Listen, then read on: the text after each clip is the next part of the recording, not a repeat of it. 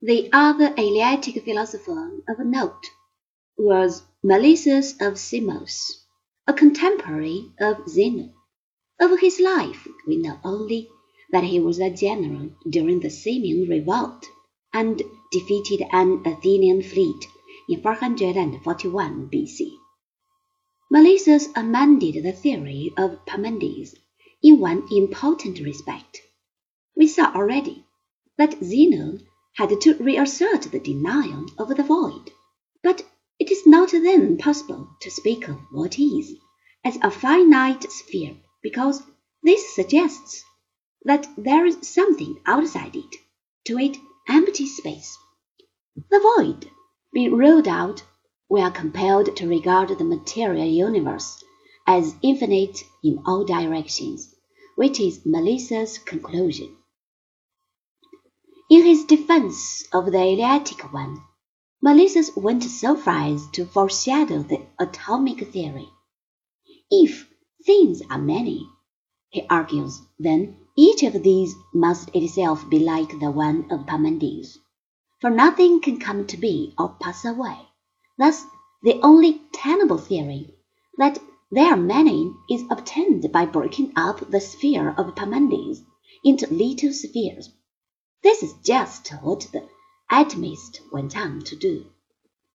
The dialectic of Zeno was in the main a destructive attack on Pythagorean positions.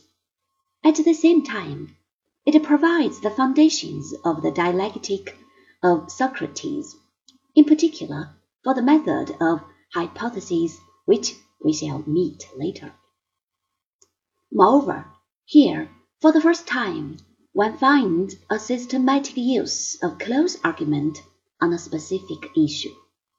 The Eleatics were presumably well versed in Pythagorean mathematics, and it is in that field one expects to see applications of this procedure. About the actual ways in which Greek mathematicians carried out analysis, unfortunately, very little is known. It seems clear, however, that the rapid development in mathematics during the latter half of the fifth century was in some measure linked with the emergence of settled canons of argument. How can we account for the changing world around us at all?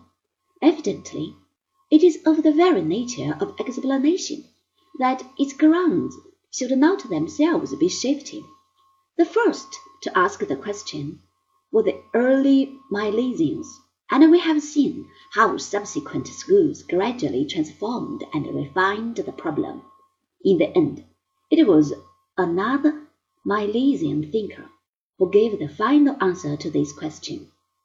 Leucippus, of whom nothing else of note is known, was the father of mechanism. The atomic theory is a direct outcome of Eleaticism. Melissus had all but stumbled on it.